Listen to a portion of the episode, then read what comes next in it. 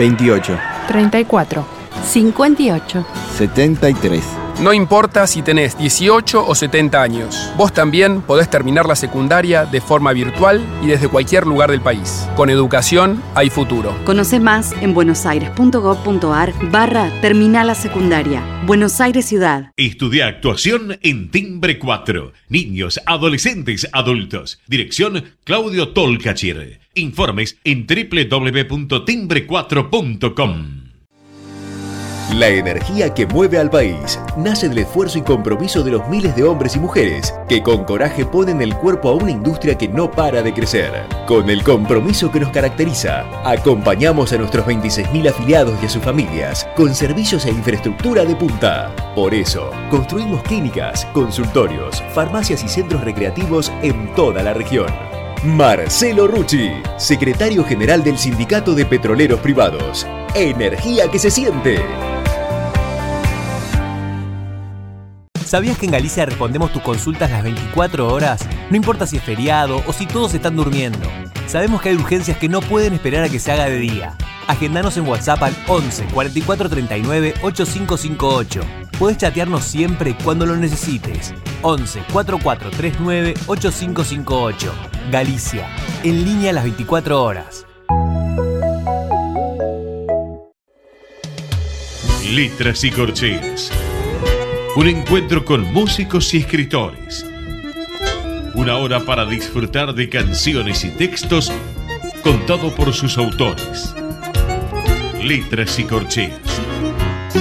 Los jueves de 22 a 23 con la conducción de Hernán y Mario Dobri.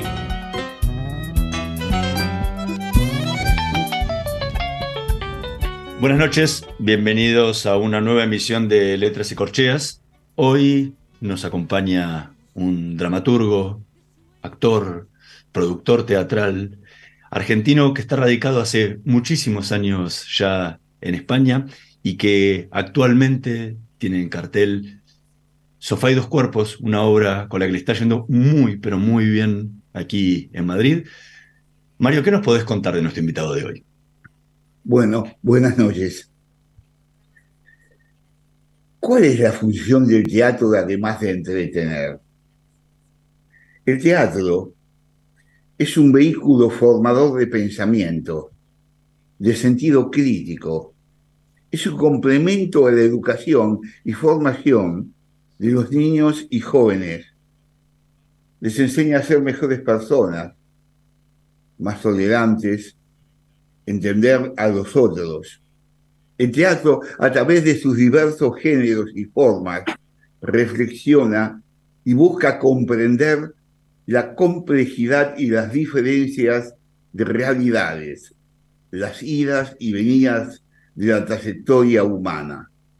Investiga y revela aquello que es invisible a la rutina, que pasa inadvertidamente o es considerado normal.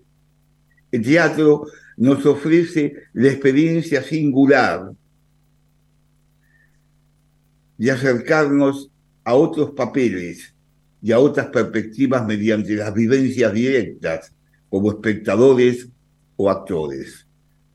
En ese contexto, ¿qué es una obra de teatro? ¿Y cuáles son sus funciones? Una obra de teatro sería como una representación artística que se inscribe tanto en artes escénicas como en artes literarias. Se trata de una puesta en escena de varias situaciones ficcionales. mediante diferentes elementos escénicos, actorales y decorados, según lo que se establece en un texto o guion dramático. Hoy, en esta noche de letras y corteas, nos visita un escritor, dramaturgo, actor y director de alta experiencia, con el cual poder dilucidar los pormenores literarios y representativos de este género milenario. Buenas noches, Mariano Rosman. Es un placer contar contigo en nuestro programa. ¿Qué tal? Muy, muy buenas noches. Mario, Hernán, ¿cómo están? Muy bien, por suerte. Eh, la verdad que es un deleite verte. Eh, son tantas las preguntas que uno quisiera comenzar a hacerte, pero uno arranca por alguna. Es más fácil, ¿no? sí, una vez, disculpame que, que vaya a esto, una vez fui a una conferencia. Yo soy físico, ¿no? Y entonces había un enorme físico dando la conferencia. Y de pronto dice, ¿alguna pregunta? Y yo digo, mira, quiero hacerte una pregunta, pero es muy sencilla. Esas son las difíciles, me dijo. y es verdad. Bueno, eh, en tu dramaturgia, por decirle así a la cosa, ¿cuál es el sentido que buscas, aparte, me imagino, del entretenimiento y de la búsqueda de situaciones? ¿En dónde tenés fija tu mirada continua en esto de escribir tus obras para producirlas o para llevarlas adelante? Bueno, em, básicamente eh, eh, creo que he escrito de varias temáticas diferentes, pero hay algo que siempre mm, termina apareciendo que es eh, ciertas relaciones humanas, básicamente más concretamente las relaciones a veces de, parejas, relaciones eh, fraternales. Em, me gusta mucho pensar en cómo y por qué nos relacionamos y cómo y por qué no nos comunicamos o nos comunicamos, ¿no? Eh, o creemos que nos comunicamos. La verdad que, que he, empezado a escribir desde diferentes puntos de partida, ¿no? A veces teniendo más o menos claro la temática, a veces desde una idea eh, que podía surgir de, algo que me tocó o me, me llegó a través de, una nota periodística, por ejemplo, de, una situación vivida, de una situación escuchada, y, ahí vas desarrollando un poco la temática que te mueve, ¿no? Hacia dónde te va llegando. Em, Javier Daute, bueno, eh, sobrado y conocido dramaturgo y, director argentino, mm, con quien hace no mucho tuve la suerte de, hacer un taller y, trabajar juntos, hablaba que a veces uno, el tema de la obra va incluso muchas veces apareciendo en el desarrollo de la propia escritura. O sea, uno, como, como salir a navegar, bueno, sabes que querés llegar a, tal destino, pero, pero el camino y, la forma va cambiando. Este, y eso es un poco, a veces, bastante mágico. Eh, y, que, y creo que, que, lo toma uno, ¿no? A veces el tema, ¿no? No, Por más que uno quiera ir por un lado, a veces llegás por otros derroteros a otro lado diferente y, se, y termina apareciendo el tema de una, de una obra. Y en, eso, ¿cómo es tu proceso de escritura? Porque estás hablando de cosas que van surgiendo, pero me imagino que, o sea, realizas alguna planificación, estudios antes. ¿Cómo, cómo, trabajas una obra desde la idea original hasta que termina siendo la, la obra que vas a, presentar? Mira, siempre me tiene que aparecer algo que, conocido como el efecto Eureka, algo que decís, ay, lo encontré y eso te motiva a, tirar. Eh, te cuento, he escrito a veces inspirado en algún cuento, por ejemplo, la obra que tengo ahora en cartel, Sofá y dos cuerpos, que es una ahora está funcionando muy bien, pero es una obra que la, he escrito hace, hace muchos años y, estuvo varias puestas en escena en, España, se, estrenó también en México, ahora, ahora hubo una puesta en Mar del Plata también, en temporada de verano, y se llegó a hacer incluso una versión en, en Australia, en, una versión en inglés, empecé escribiendo a partir de dos cuentos de Raymond Carver que me encanta y, hubo dos cuentos que nada tiene que ver uno con el otro y, me impulsaron a algo que tenía que ver con que quería escribir acerca de cómo se arma, funciona y se desarma el amor de pareja, con, con un poco el tema central de la obra que es la incomunicación, ¿no? Entonces, a partir de ahí, bueno, esa obra surgió con los cuentos como punto de partida, trabajando con una actriz, eh, en ese caso era yo el actor, eh, improvisando, ¿no? Veníamos con un punto de partida para improvisar una situación. Esa situación yo la, grababa y luego iba extrayendo las, la, la, parte más, el jugo, ¿no? La parte más, más, más importante que, que, me interesaba, iba construyendo una escena. Y después, bueno, la probábamos con, la actriz. Eh, otras escenas las escribí directamente eh, en la soledad del ordenador, en, en, mi escritorio, y así se fue confeccionando. Eh, otras obras, eh, por ejemplo, creo en Elvis, es una obra que la escribí a partir de, un recorte periodístico cuando se habían cumplido, eh, no me acuerdo, creo que 20 años de la supuesta muerte de Elvis, ¿no? Entonces leí en, todas unas historias la, cantidad de, anécdotas y de, mitos y de, situaciones que plantean que Elvis Presley no murió y se me ocurrió la idea de que Elvis Presley no había muerto, no porque, eh, porque eh, por las razones que se decían, sino que Elvis en realidad no existía. Elvis, Elvis, o sea, Elvis había sido clonado por una empresa que se llamaba la Elvis Corporation Clone y que lo que quería era generar varios Elvis para hacer varios conciertos a la vez y facturar más. Y la situación que se dio fue que el verdadero Elvis cansado de esta situación, se fuga y a partir de ese momento los clones tienen la misión de encontrar a dónde está el verdadero Elvis. Por eso era que Elvis se lo veía en todas partes, eh, en varias partes del mundo. Eran los clones que lo estaban buscando y, hasta que se dieron cuenta en la empresa que Elvis vendía más muerto que vivo, ¿no? Entonces sostenían el mito. Eh, eso fue una etapa que escribí un poco de obras con, con cierto punto de ciencia ficción. Pero bueno, partió a partir de. De hecho, ahora estoy escribiendo un texto también a partir de una noticia periodística, ¿no? Una, noticia que leí en un diario que habla acerca de, una persona que, descubre algo X a partir de, de, enterarse de una enfermedad que tuvo su, su, padre, una enfermedad rara, y a partir de ahí me puse a investigar un poco qué era esta enfermedad y a, escribir un, un texto, ¿no? Eh, y obviamente las experiencias personales de uno siempre se cuelan en, la dramaturgia, ¿no? O sea, qué le está pasando a uno en ese momento, qué experiencias de vida tuvo. Entonces. Te, quería decir que, o sea, no tuve la oportunidad de verlas personalmente porque estoy lejos de España.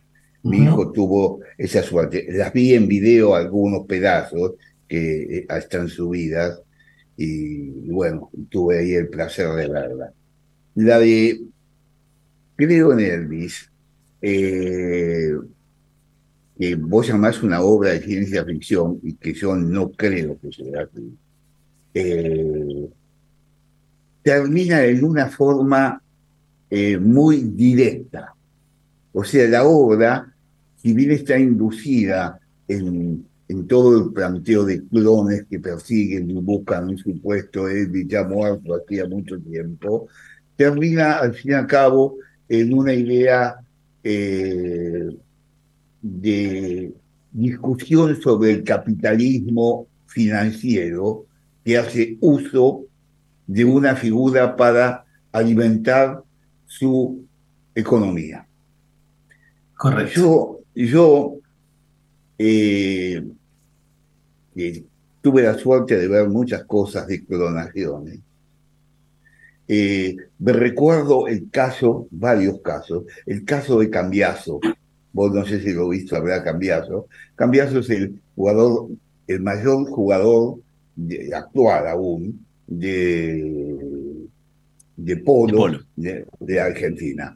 Y él tiene una yegua, que ya hace tiempo, que era su yegua preferida en su hada la clonó. Hoy tiene toda su caballada clonada de esa yegua. No solo la maneja él, sino su caballada con la que lucha. Es decir, el enamoramiento y la perfección de ese clon ha hecho un caballo que no es el mismo caballo porque una clonación hace una, eh, como decir, un brote de alguien que empezó de una forma determinada. Y esa era una de las formas de la clonación. Otra de las formas de clonaciones que he visto y lo veo actualmente fue la muerte de Sandro, por ejemplo. ¿No? Y tengo amigos del que he vivido bastante que cuando se muere Sandro se quedan sin laburo.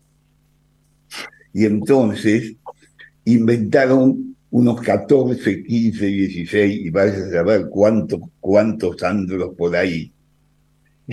si bien no son clones de Sandro, son clones de Sandro. Y actúan en las orquestas, por ahí aparece el Sandro 1, 2, 3, 4 y 5. Es decir, los viudos de Sandro que necesitan a los clones para poder vivir, lo público y el público que tiene fervor y ve esa imagen que saben que no es, pero que lo vuelven a amar y reamar.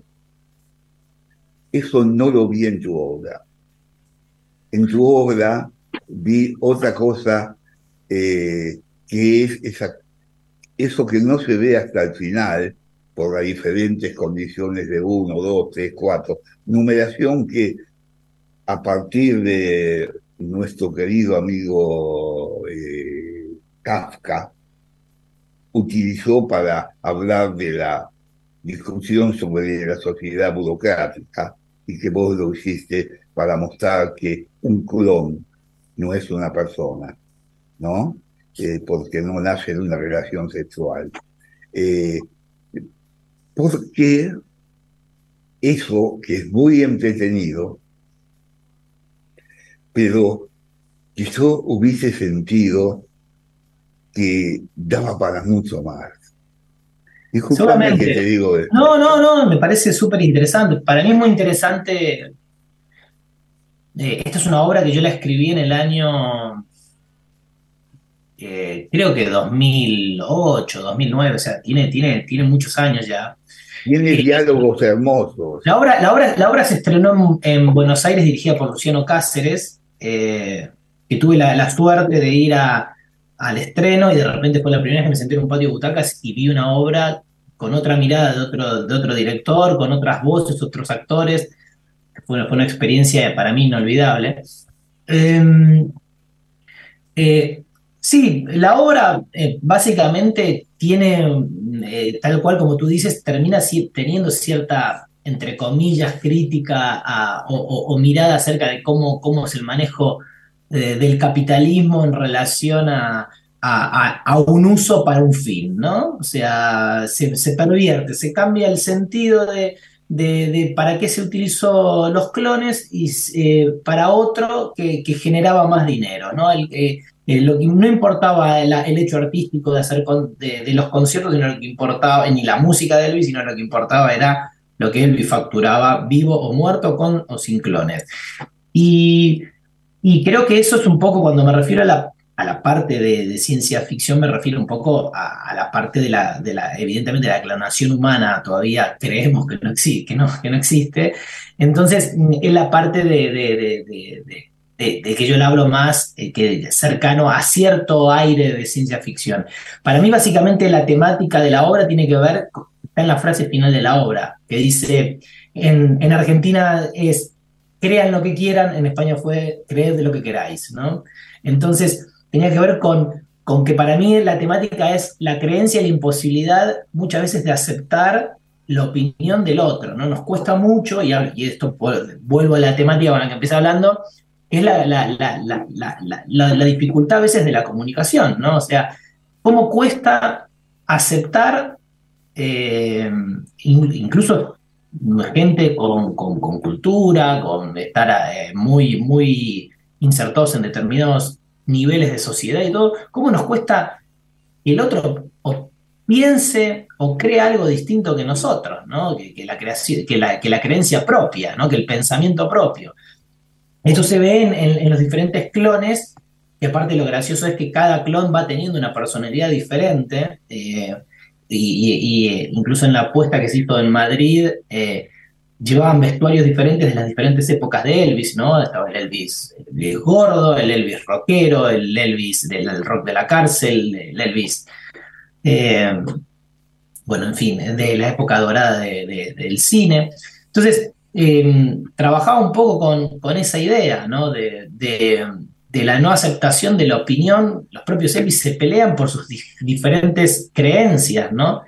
Y en definitiva, bueno, me mm, pasa que, aparte incluso es bueno, es fácil decirlo, escribirlo, y, yo creo que a todos, casi te diría que es un poco de la condición humana, que cuesta muchas veces aceptar que, el otro, que mi semejante, eh, opine o piense diferente a, como pienso yo. ¿No? Es, muy difícil de aceptarlo. Entonces, bueno, me pareció que era parte de, lo que se podía poner en juego o, de reflexionar en la obra. Amén que a mí me parece, y esto es algo que justamente que como comenzaste preguntándome, la palabra entretener.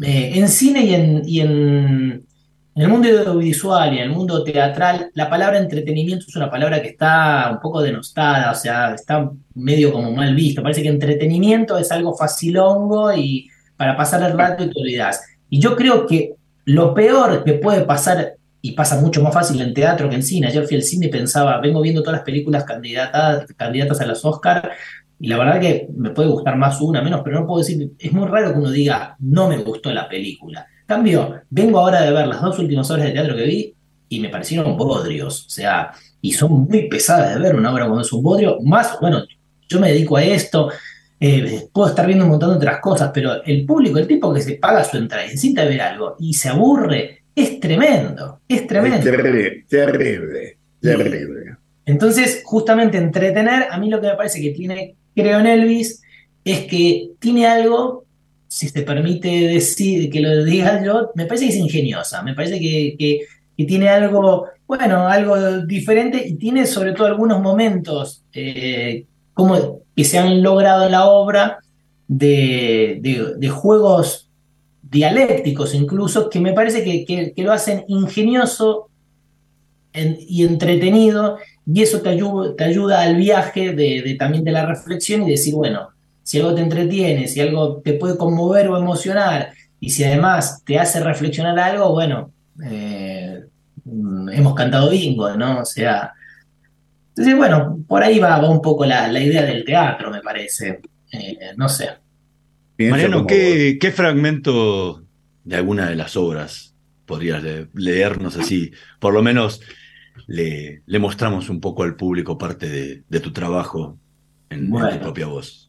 Em, como te comentaba Hernán, eh, cuando veníamos hablando para esta entrevista, em, leer teatro uno solo es difícil, porque generalmente es todo, todo dialogado. Entonces, eh, Lamentablemente no tengo nada para seguir y hacerte de, de, pero creo que tenés ganas, Mario. ¿eh? ¿Sabes lo que pasa? que muchas, pero a mí el teatro me enamora. Soy un enamorado en perdido. Y eso que decís vos, entretener, es para mí, yo me dedico a la música y hago canciones. Yo digo, hacer una canción es fácil, grabarla es fácil, que sea un éxito es un problema. Claro, claro.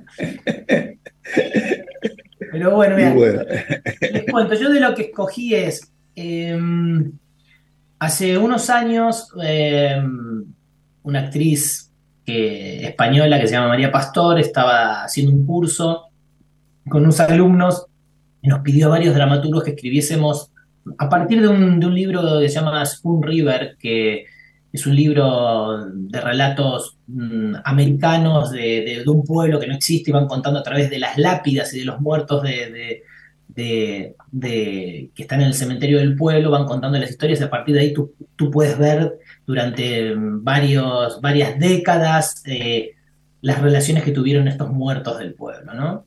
Eh, entonces nos pidió que, eh, que, escribiésemos eh, un epitafio de cada, era básicamente eran epitafios, entonces había que escribir un epitafio y los actores que estaban trabajando con ella en su momento, ella hizo un montaje con los epitafios que nosotros habíamos escrito. Entonces yo escribí uno que se hizo y es un escribí, escribí dos o tres, pero, pero bueno, se hicieron dos y, quedaron guardados en mi ordenador, ¿no? Y siempre me quedó como la idea de que algún día esto podía, podía ser, podía sumar para otra cosa. Entonces yo escribí uno que se llama eh, e. Ernesto Jiménez Ruiz. Quiero contar por qué se llama Ernesto Jiménez Ruiz, si, no robo mucho tiempo. Eh, bueno, mi padre, que es médico, se llama Elías José Rochman y eh, hace muchos años en Argentina le escribió un libro, un libro que por diferentes motivos él no podía figurar con, su nombre, entonces puso E. Jiménez, Ruiz, ¿no? Entonces, en honor a mi padre, yo al personaje le puse Ernesto Jiménez Ruiz usando, usando sus, las iniciales que él, que él utilizó. Así que bueno, lo leo. Perfecto. Bueno, Ernesto Jiménez Ruiz.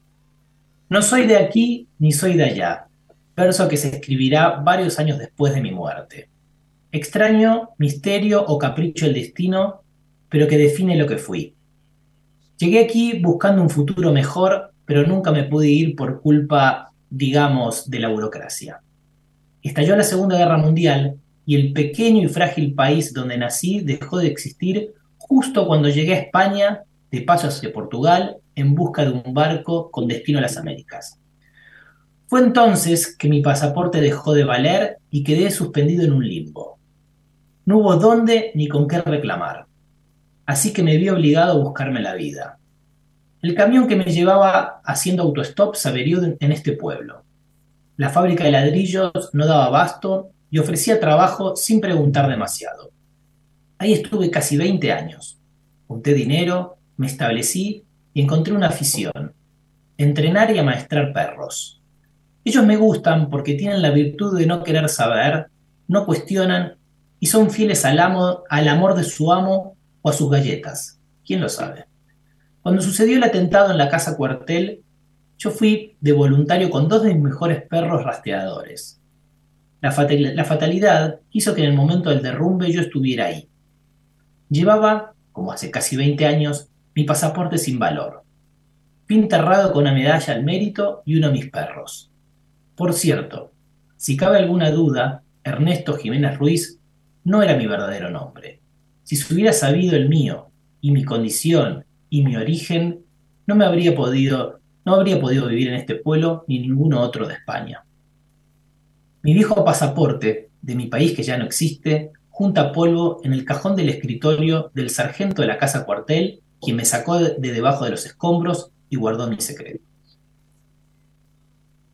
Es bellísimo. ¿Puedo agregarte una cosa? Claro. Rosman es algo así como un hombre fabuloso. Casi etimológicamente.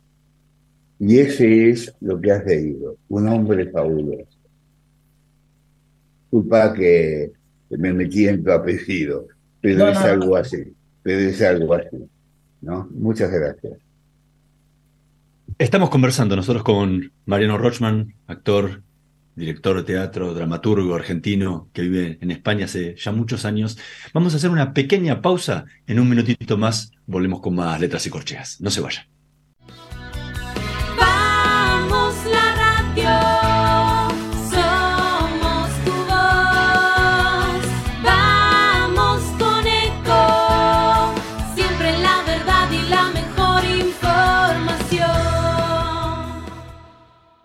Cómo prevenir dengue, zika y chikungunya.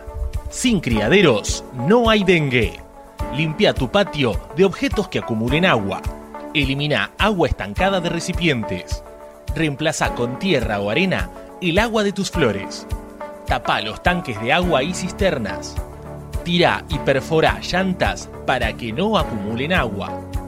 Limpia floreros y bebederos. Recordá, sin criaderos no hay dengue. Intendencia Menéndez. ¿Cuándo fue la última vez que te tomaste un respiro para ver un amanecer? Descubriendo lugares distintos que te hacen soñar, emocionar. Lugares que se convierten en felicidad cuando compartís ese momento con amigos. ¿Cuánto hace que no te tomas un respiro para descubrir algo distinto? Catamarca es mucho más que un destino.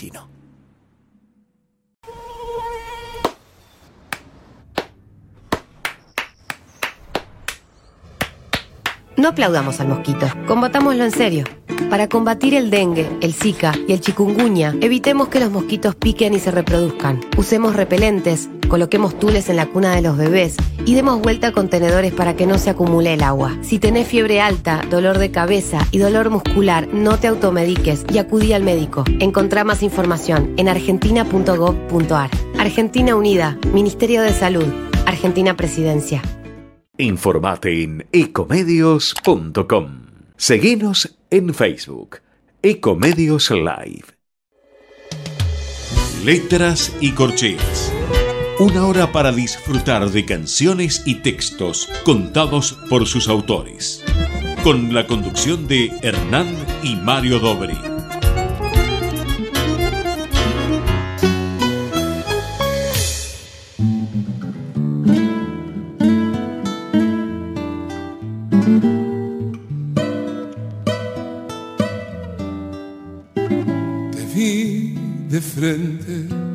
Y te cubrí de auroras, un sueño más de luz y chocolate, soñé en perfil un arrabal de ausencias, la esquina del albur y del destino, y supe de tu amor y de tu vida.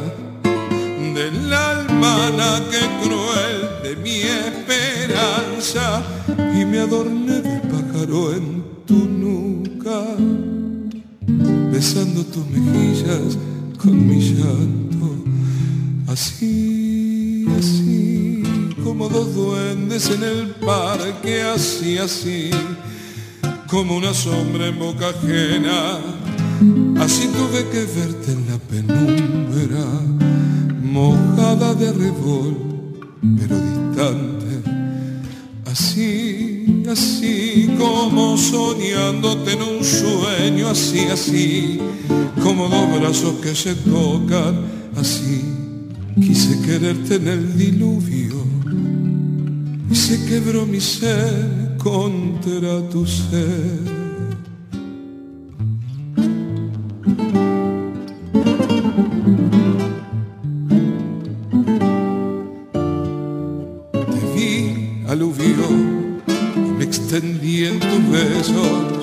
Supe del olvido y la nostalgia.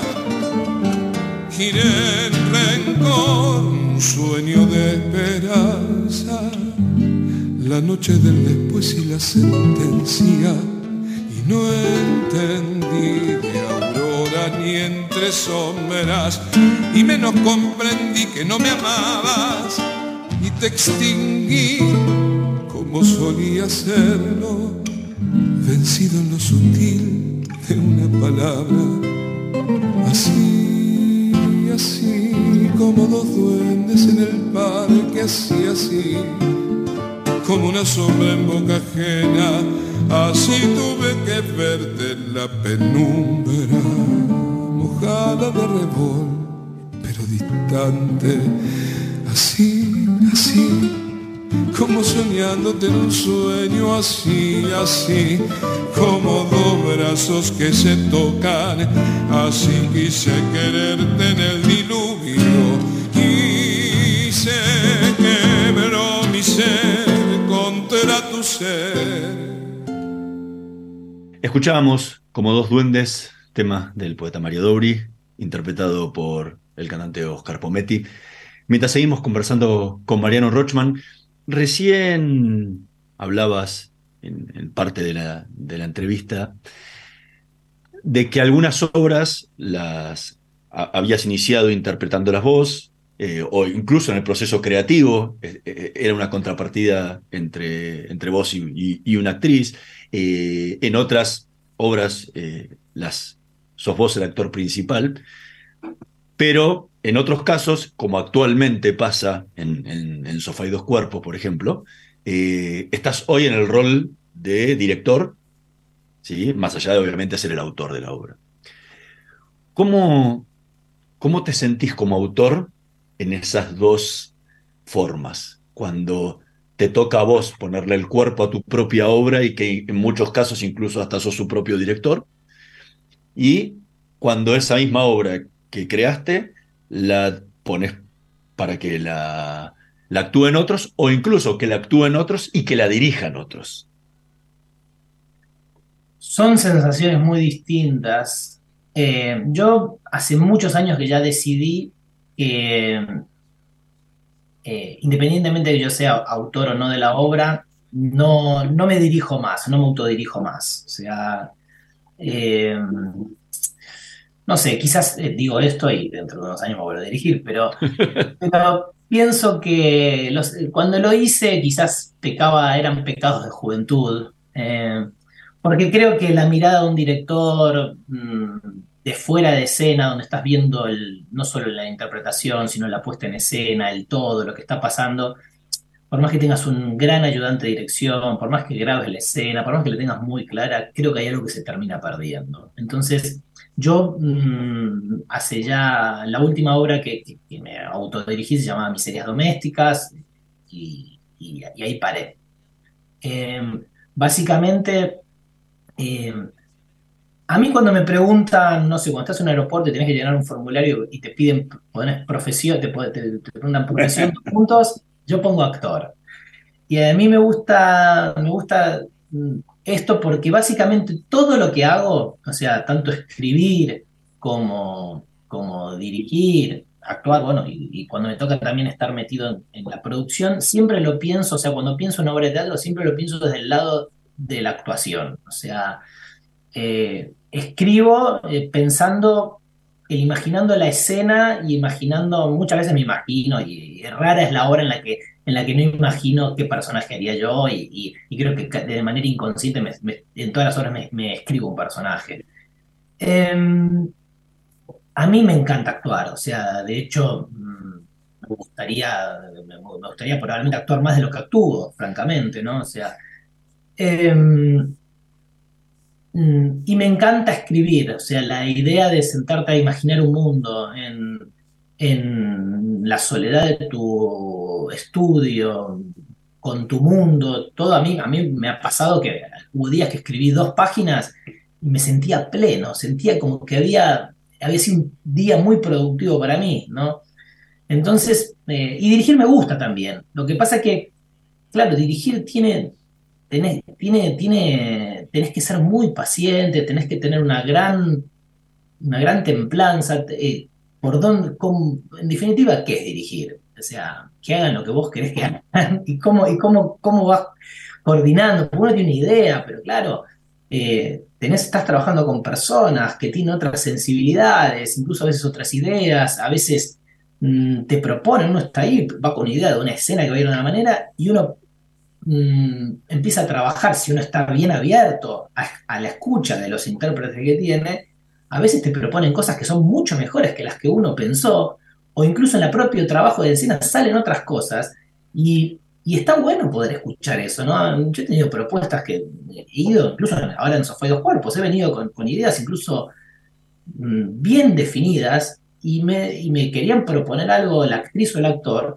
y yo lo escuché, lo probamos y me parecieron genialidades que dijimos, vamos con esto, o, me propone una idea que siento que, que, puedo tomar, sintetizarla, ¿no? Que puedo, que puedo tomar un trocito y que me está contando todo y ellos quedan contentos porque está lo de ellos y a mí me suma, ¿no? Entonces, siempre a favor de obra, me parece, ¿no? Que hay que tratar de, poder escuchar. Yo tengo dos o tres personas que, que, siempre les doy para leer lo que escribo o que, o que vienen a ver un ensayo general o algo, y a veces, a veces escuchas cosas que, hay que saber escuchar, porque a veces te dicen cosas que sí, sí, sí, lo que me dices es válido, está bueno, pero no lo puedo tomar porque atenta contra la idea de lo que yo estoy queriendo contar, lo estoy queriendo transmitir. Esto es importante, uno, uno algo, hay una voz, ¿no? De, qué está pensando, qué está reflexionando, o una invitación a algo. Entonces, es importante mm, tener esa apertura y tener esa, esos, esos, esas, a veces esos cónclaves, ¿no? Esas personas que en las que uno confía ciegamente y sabe que, te pueden aportar algo. A mí, a mí, al principio cuando dirigía me pasaba, me sentía, voy a decir una, comparación futbolística.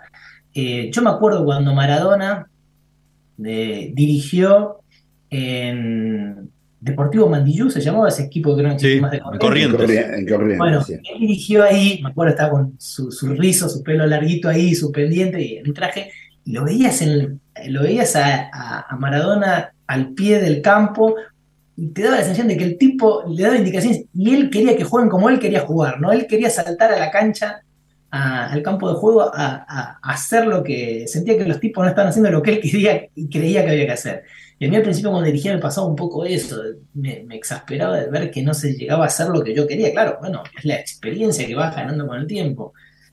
Y ahora, ahora bueno, mm, dirigir eh, eh, te pone en otro lugar, a mí me ha puesto en otro lugar, este, mm, eh, cómo, cómo, cómo trabajar en equipo, cómo escuchar, cómo ser paciente, para llegar a algo, ¿no? O sea, a un- saber escuchar quién, quién te ayuda en el vestuario, quién te hace la escenografía, eh, es, es- es- todo puesto en función a, a- a algo que a veces de manera individual no funciona y si, y si lo, lo unificás, lo unís, te termina siendo una partitura, ¿no? O sea, yo mm, con los años fui aprendiendo a, a buscar a buscar la máxima precisión posible, ¿no? Yo, por ejemplo, en la obra esta, en Sofía de los Cuerpos, eh, mm, claro, para, los- para la actriz y el actor, hablando mal y pronto, como se dice aquí, podía estar tocándole los cojones, pero yo estaba buscando una precisión, que sea precisos.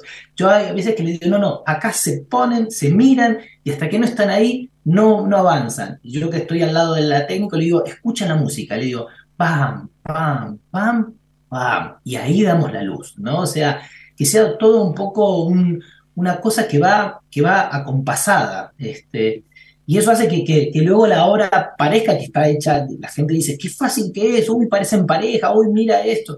Claro, eh, hemos ensayado una barbaridad de tiempo, o sea, para que las cosas, sa- igual aún así, en el directo, en el vivo hay cosas que se van modificando, que van cambiando, pero si lo, si lo, si lo trabajás puntillosamente, lográs hacer un, un todo de eso y, bueno, lo más, lo más preciso posible, ¿no? Eh, cuando es la gran diferencia entre la ideología, el ideal y el dogma. Cuando, disculpa que me venga con esta. Eh, cuando uno tiene una ideología, un ideal y es dogmático, es muy difícil escuchar a los demás. Y las cosas salen estructuralmente duras. Cuando uno no es dogmático y tiene una ideología y un ideal, permite el acceso a los demás en sí mismo para que se abra y el mecanismo permita ver y vislumbrar cosas que quizás uno mismo lo hace para incitarse a ver lo que no vio.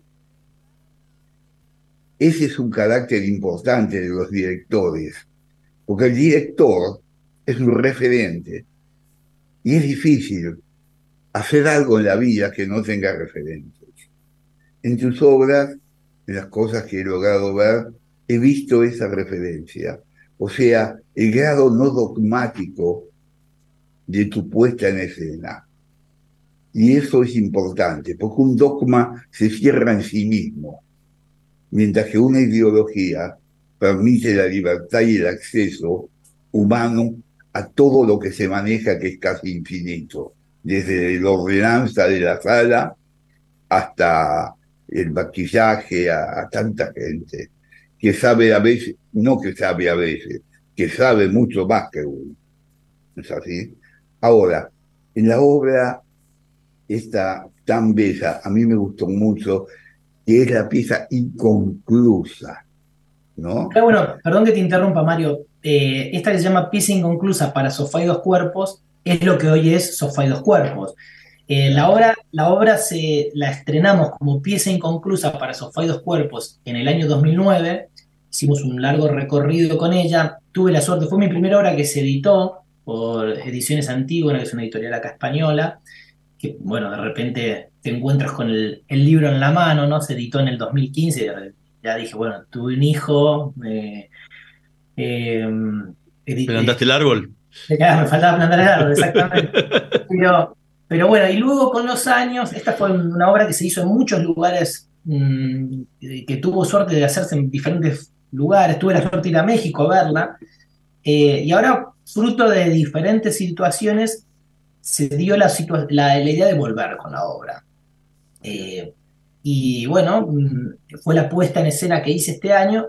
Y en su momento, por diferentes motivos, decidí quitarle la, eh, reducirle el título. En vez de pieza inconclusa para Sofá dos cuerpos, la dejé en Sofá y dos cuerpos. Mm, una de las razones era que, si bien me gustaba, eh, era un título muy largo y la gente no se quedaba con el título de la obra. Eh, por otro lado, quizás me parecía que cabía la posibilidad de que podría pecar de, eh, ¿cómo se dice? Que podía pecar de, pretencioso el título. Y por otro orden de las cosas, me parecía que en el teatro donde íbamos a estrenar, donde íbamos a estar, el tipo de recorrido que estábamos planteando y, luego, por último, la puesta en escena que logramos, me parecía que Sofá y dos cuerpos sintetizaba más eh, lo que queríamos contar. Eh, y así fue que lo cambiamos. Pero la, la, obra original, la obra luego fue, mutando. De hecho, mmm, eh, de lo que es, está ahora, eh, yo hice luego una apuesta comercial o intento de, comer, de que sea comercial, una apuesta más grande, con más producción, y se le agregaron, se le agregaron un par de escenas. Y ahora, para la apuesta actual que tengo, se le agregó también dos escenas más a la obra, ¿no? que, que, tiene que ver con, con que uno no es el mismo, va cambiando, va tenía la experiencia del recorrido de saber lo que no había funcionado o algo que me parecía que se podía aún así pulir o mejorar y, y, y el propio proceso con la actriz y el actor generó eh, ponerle alguna, alguna escena más a la obra. Mariano, ¿qué otro fragmento de, de alguna de tus obras podrías leernos?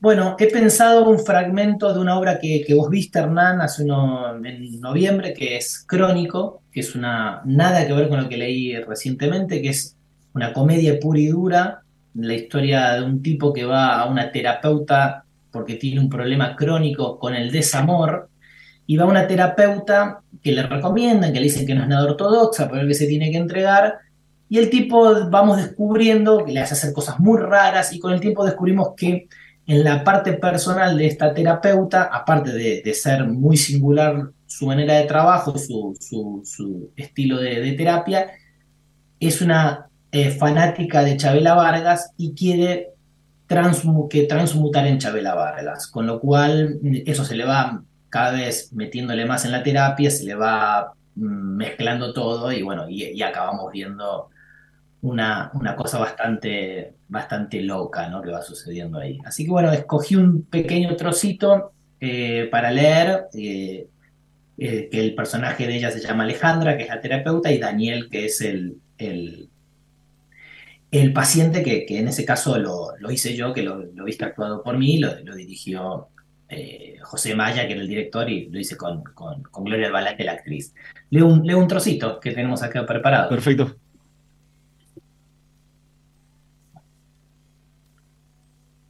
Bueno, están en, la, una sesión, entonces en el medio de un momento Alejandra le pregunta, dice, Alejandra, ¿qué le llevó a la ruptura? Daniel, un cúmulo de detalles y de pequeñas cosas que generaron un todo. Yo soy de los que piensa que en las pequeñas cosas, que en los detalles están las cosas verdaderamente importantes. Y si bien compartíamos un montón de afinidades, las cuales son muy importantes para mí, ¿qué decir del sexo? En la cama, en la cama funcionamos como un avión. Uy, perdón, perdón, no sé si es muy apropiado mi comentario. Alejandra, no, no, no, por favor, aquí no se va a juzgar nada como positivo o como negativo. Aquí la moral se queda de puertas para afuera. Continúa. Daniel, le decía que entre tantas cosas que teníamos en común, el sexo iba de maravilla. El problema, nuestro verdadero problema, estaba en lo cotidiano, en el día a día. Si yo quería ir de vacaciones a la montaña, ella a la playa. Si yo quería ir al teatro, ella decía cine, y encima en versión original. Claro, como la señorita habla inglés y francés a la perfección, con lo difícil que es seguir los subtítulos, pasan tan rápido. Si íbamos a cenar fuera y yo decía italiano, ella decía japonés. Y sabe que odio el sushi, que hace un par de años pillé el anisaki. Yo no puedo dormir con aire acondicionado y ella la adora. Total, te tapas, me decía. Y a la mañana amanecía todo constipado. A mí, para dormir me gusta solo utilizar una funda nórdica. Y ella dice que es de buena edu- educación usar además sábanas encimeras. A mí me gusta despertar pronto y ella a la noche, que si las galletas no se sirven en un paquete y deben ir en un plato, que si su gato no duerme en la cama con nosotros, se estresa, se estresa. Y ojo, ojito, que su gato ocupa más lugar en la cama que yo. En fin, así le podría enumerar una larga, larguísima lista de detalles y de pequeñas cosas que no funcionaban entre nosotros. Así que un buen día harto, hartos, diría yo, nos dejamos, así sin más. Y yo, yo me sentí liberado, aliviado, como si me hubiese quitado un peso de encima. Pero claro, claro, al volver a verla me pasó lo que me pasó y siento que no lo puedo controlar y, y me siento como un adicto. No sé si me explico y no sé si usted realmente va a poder ayudarme. Alejandra, te explicas perfecta y detalladamente. Se ve que los detalles son muy importantes para ti. Te cuento que mi técnica no es nada tradicional ni ortodoxa. He armado mi propia técnica a través de mis años de experiencia y la he llamado ELN, que significa elimina lo nocivo. Y es una mezcla de técnicas que a mí me gusta llamar las mélanges, que en francés significa mezcla. Hasta ahí. Genial.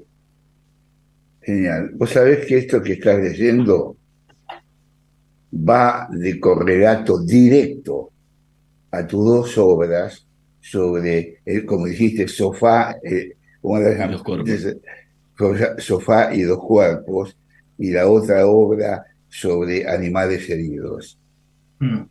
Son concordantes esas dos obras, en donde das una frase de Pessoa al comienzo del libro, en donde decís que el amor, estoy tratando de recordar, eh, el amor es un aprendizaje de sí mismo, de saber qué es el amor para cada uno, porque al fin y al cabo nadie nace sabiendo qué es el amor, lo va aprendiendo no afuera, sino adentro de sí mismo, a ver cuáles son sus posibilidades, sus cosas. Y esto que estuviste leyendo es como una síntesis de esas dos obras que fueron peculiarmente para mí muy atractivas, entretenidas, como decís, como estuvimos hablando, entretenidas y eh, jugosas. No sé si vos estás de acuerdo con mi disquisición. Sí, sí, bueno, de alguna manera siento que, Animales Heridos podría trabajarse como una especie de, de no de continuación de, de, de, de Sofá y dos cuerpos, pieza inconclusa para Sofá y dos cuerpos, pero sí, eh, sí, sí estarían eh, en un mismo grupo, por ahí encajonadas, ¿no? Me faltaría una para hacer la trilogía. Eh, mm, la trilogía de qué es el amor, pero bueno, eh, siento que Crónico eh,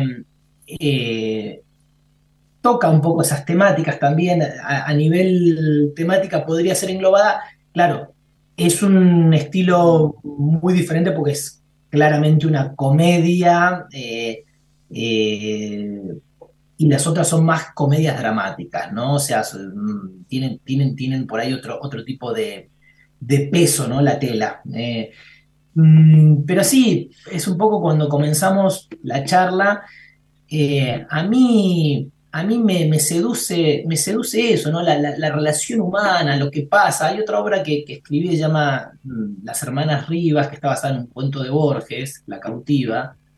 Eh, tiene que ver, ¿no? Dos hermanas que deciden por amor compartir un mismo hombre, ¿no?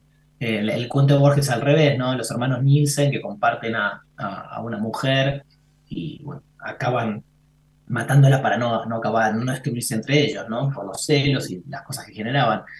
Pero bueno, mm, eh, bueno, a, a mí, a mí, por ejemplo, me pasa que, que, no sé, que hay determinados temas que no me, no me tocan, no me convocan para hablar en teatro y, bueno, y respeto otros que sí, pero, pero bueno, mm, yo siempre escribo, trato de escribir una, una, lección que aprendí de escribir el teatro que a mí me gustaría sentarme a ver, ¿no? Entonces, a mí, que obviamente para otros hay otros gustos totalmente diferentes, casi como, como la música. A mí muchas veces voy a ver cosas que me encantan y, yo no tendría la menor idea por dónde empezar a hacerlas.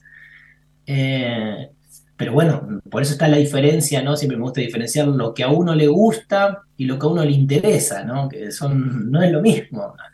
Eh, yo qué sé, a mí, a mí me me gusta mucho el cine de Tarantino. Ahora, lo considero que sea especialmente interesante y bueno, no sé, no, yo qué sé, ayer fui a ver, que aprovecho a recomendar, a recomendar fui a ver la de eh, los eh, Fableman, ¿no? La nueva de, de, me pareció maravillosa, ¿no? Y claro, a mí me toca por un montón de cosas, la relación padre-hijo, la relación, eso, eso es una, está basada en parte, en cierto momento autobiográfico de la niñez y, la adolescencia de, Spielberg, ¿no?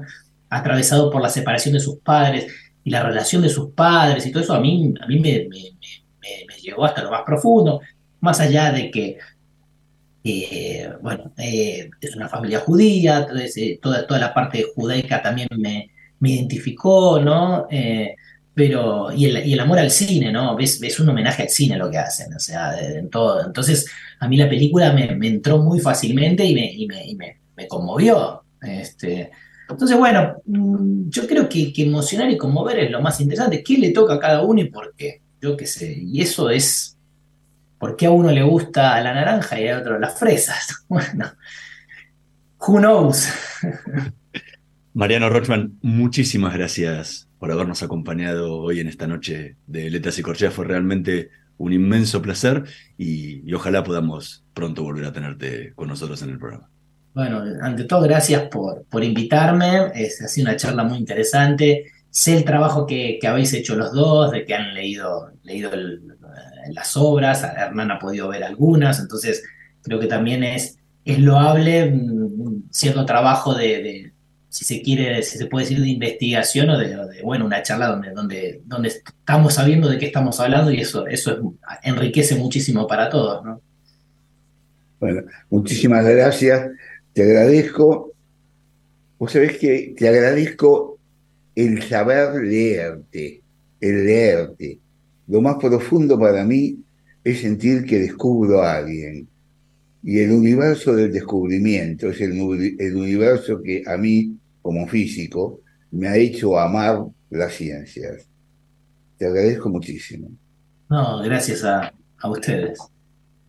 Nosotros nos vamos a reencontrar la próxima semana en una nueva emisión de Letras y Corcheas, en la operación técnica Javier Martínez y Gerardo Subirana. Nos vemos. Chao. 28. 34. 58. 73. No importa si tenés 18 o 70 años, vos también podés terminar la secundaria de forma virtual y desde cualquier lugar del país. Con educación hay futuro. Conoce más en buenosaires.gov.ar barra Terminal la Secundaria. Buenos Aires Ciudad. Estudia actuación en Timbre 4. Niños, adolescentes, adultos. Dirección Claudio Tolcachir. Informes en www.timbre4.com. La energía que mueve al país nace del esfuerzo y compromiso de los miles de hombres y mujeres que con coraje ponen el cuerpo a una industria que no para de crecer. Con el compromiso que nos caracteriza, acompañamos a nuestros 26.000 afiliados y a sus familias con servicios e infraestructura de punta. Por eso, construimos clínicas, consultorios, farmacias y centros recreativos en toda la región. Marcelo Rucci, secretario general del Sindicato de Petroleros Privados. Energía que se siente. Llevar tu comercio adelante siempre es un desafío. Porque entendemos lo que te pasa, en Galicia creamos Nave, la plataforma que te permite hacer más simple tu día a día y tener toda la info de tu negocio en un mismo lugar. Con Nave podés cobrar con QR, encontrar info de tus ventas y la competencia y conocer más a tus clientes. Impulsa tu negocio, hacete Galicia y descubrí Nave. Cartera comercial, consulta términos y condiciones en galicia.ar.